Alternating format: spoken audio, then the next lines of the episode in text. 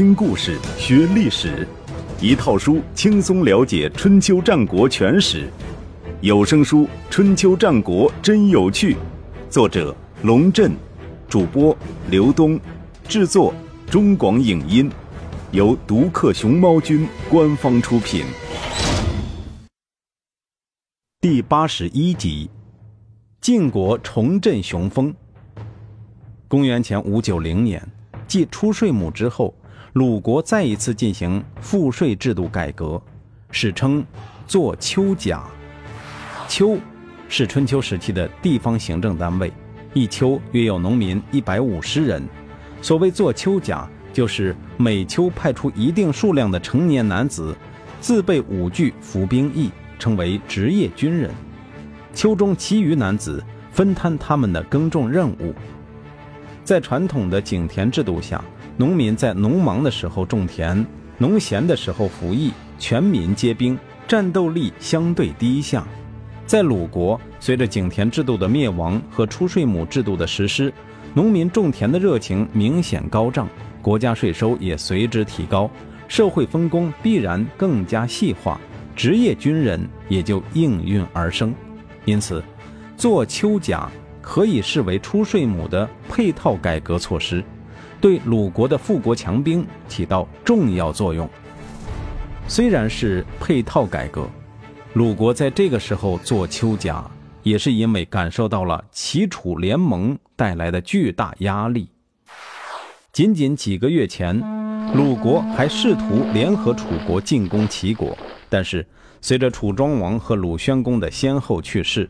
两国之间的关系变得微妙起来，齐顷公抓住这一机会，主动与刚刚即位的楚共王进行亲密接触，齐楚两国关系急剧升温，结成了战略联盟。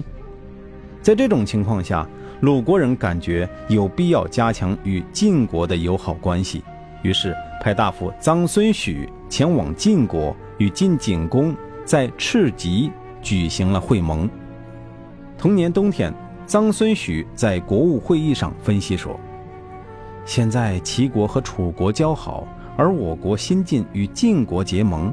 如果晋楚两国争夺天下的领导权，齐国必定派兵入侵我国。到那时，如果晋国讨伐齐国，楚国必定救援齐国。这就意味着，齐楚两个大国都将我国当做了敌人，形势非常危险。”我们只有做好防备，才有可能免于祸患。大家都赞同他的观点，于是加快推进做丘甲改革，抓紧新入营士兵的培训，重新修固城墙。鲁国上下迅速进入战备状态。在得到楚国这个盟友后，齐顷公的腰杆子硬了很多，也不把晋国放在心上了。公元前五八九年春天。齐顷公亲自率领部队入侵鲁国北部边境，包围了龙城。早有准备的鲁国人打得很顽强，不但多次打退齐国的进攻，还俘虏了齐顷公的心腹爱将卢仆就。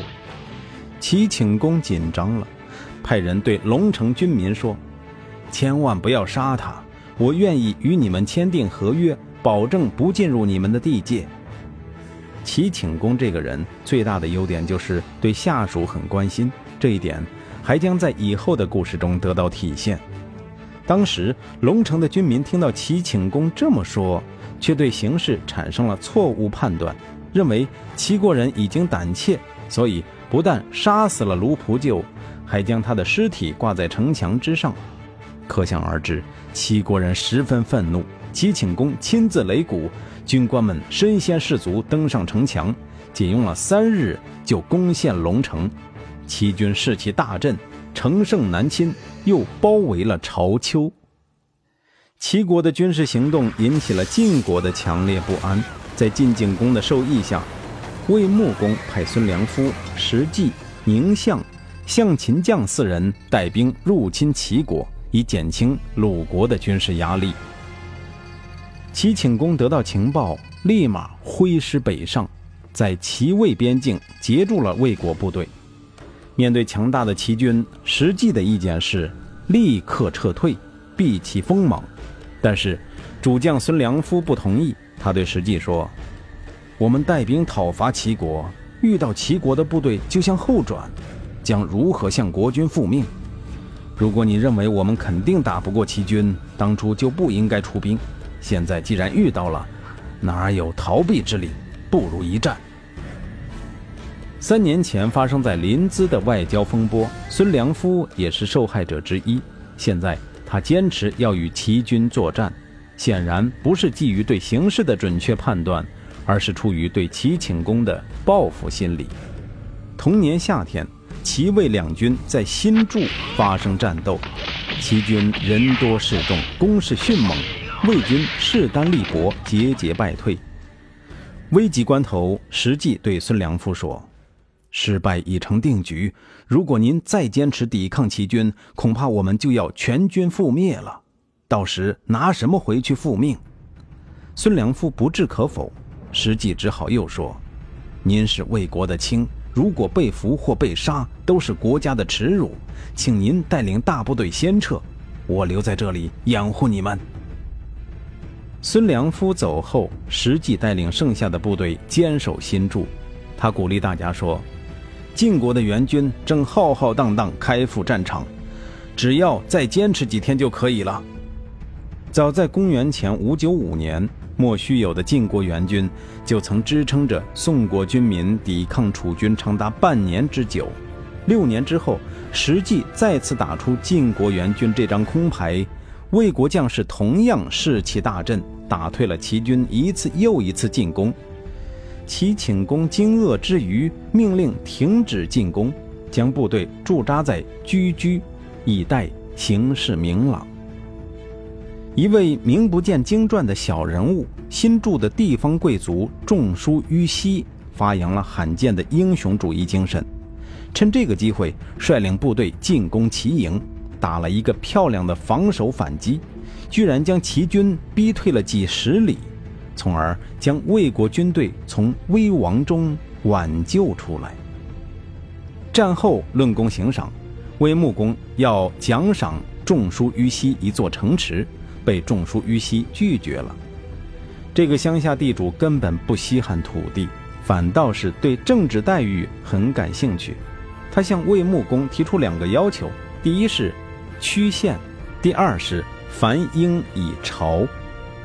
按照周朝的礼制，天子的乐器四面悬挂，如果同宫室那样有四面墙，称为宫线；诸侯的乐器三面悬挂，独缺南面，称为曲线；卿大夫的乐器两面悬挂，称为判线；士的乐器仅东面悬挂，称为特线。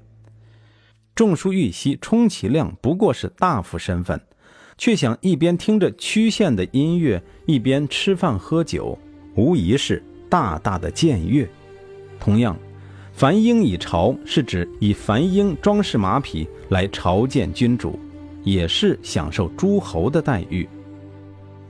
在当时的人看来，仲叔于西的要求无疑是大大的非礼，简直就是以下犯上。孔夫子对此评价说。与其答应这种非礼的要求，不如多给他几座城。唯有礼器和名号是由国君持有的，不可以轻易让给别人。名号是用来体现威信的，威信是用来保持礼器的，礼器是用来体现礼制的，礼制则是用来推行道义的，道义是用来产生利益的，利益是用来统治百姓的。这可是政治生活中的大是大非问题。假如将礼器和名号给了别人，等于将政权拱手相让，国家也将随之灭亡，这是不可避免的。但是魏穆公不这样想，他掰着指头一算，觉得给仲苏于西一点政治待遇也没什么大不了的，比给他一座城池要划算的多了。于是。答应了仲叔於西的请求。公元前五八九年发生的龙城之战和新筑之战，可以视为新一轮中原大混战的序幕。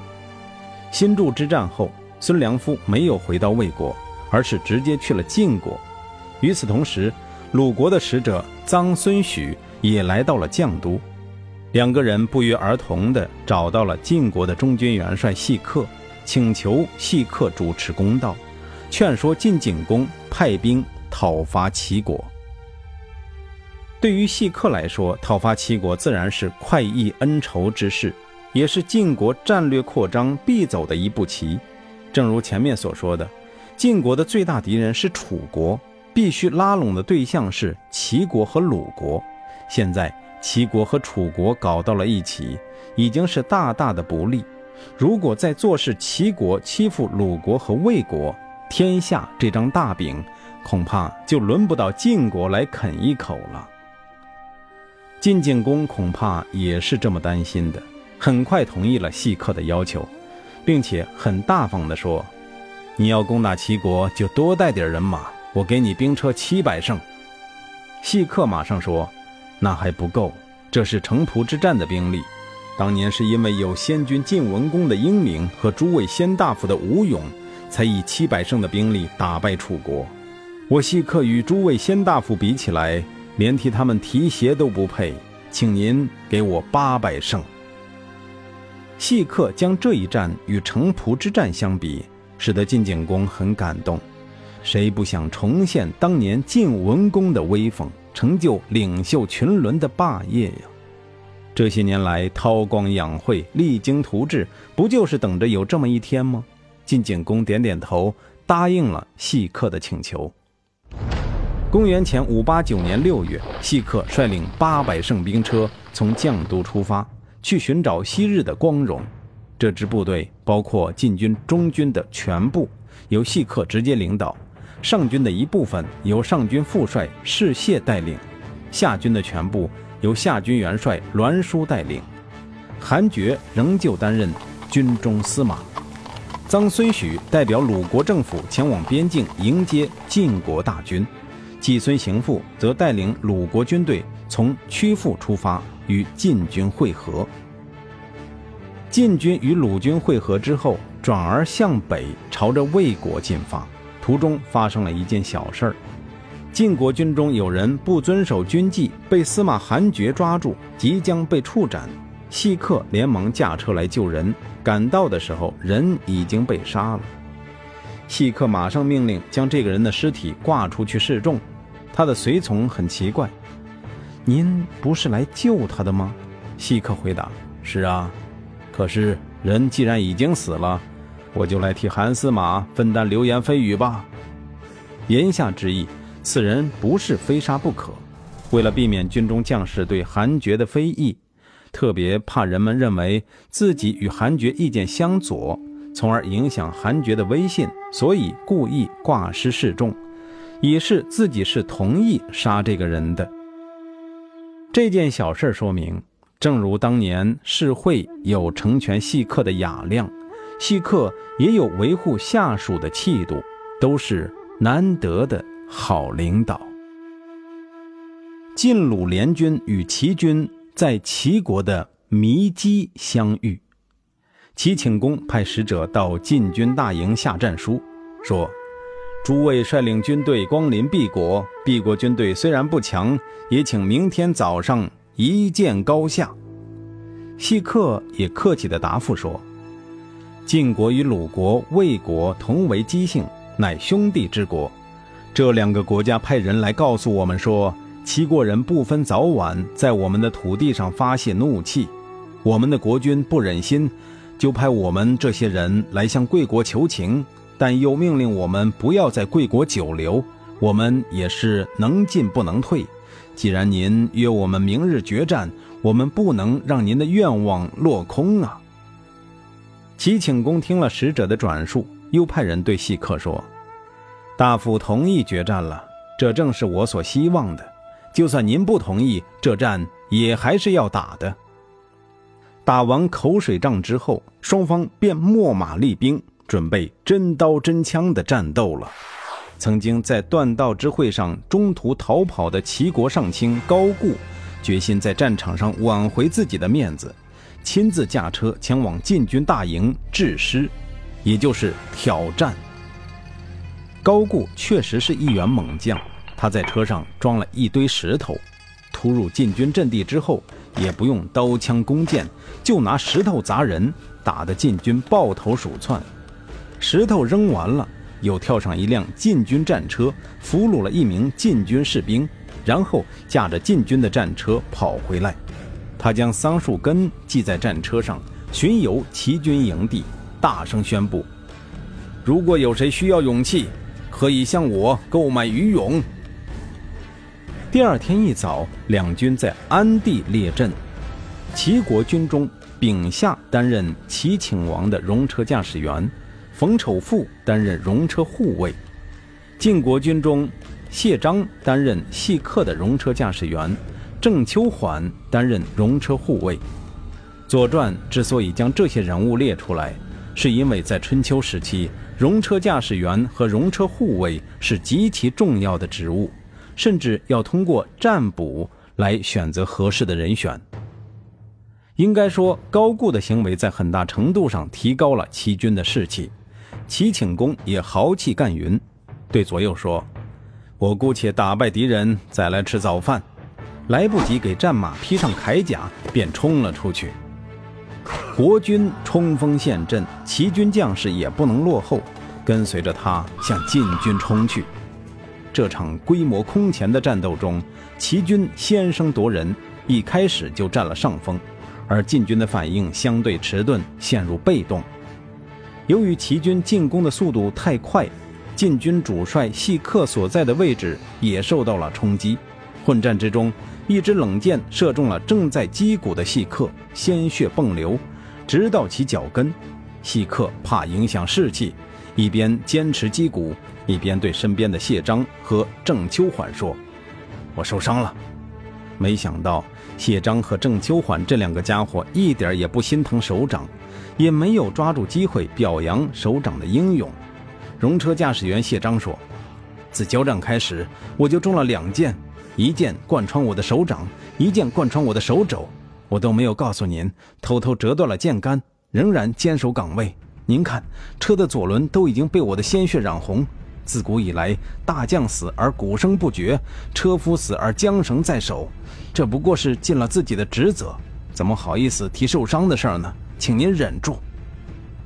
戎车护卫郑秋缓说：“自交战开始，只要遇到险阻，我就下车推行。”您难道留意到我的举动了吗？您现在受了这点伤，又算什么呢？谢章说：“齐和鼓就是大军的耳目，将士们或进或退，全凭您的鼓声指引。这辆戎车只要有一人坐镇，战争就可以胜利。怎么可以因为您受伤就败坏国军的大事呢？穿着盔甲，拿着武器，本来就是去死的。现在伤口还不至于要命。”请您还是尽力而为吧。于是将缰绳交到已经受重伤的左手，右手拿过细刻的鼓槌敲，代替他击鼓。结果因为左手无力，控制不住战马，戎车朝着齐军狂奔而去。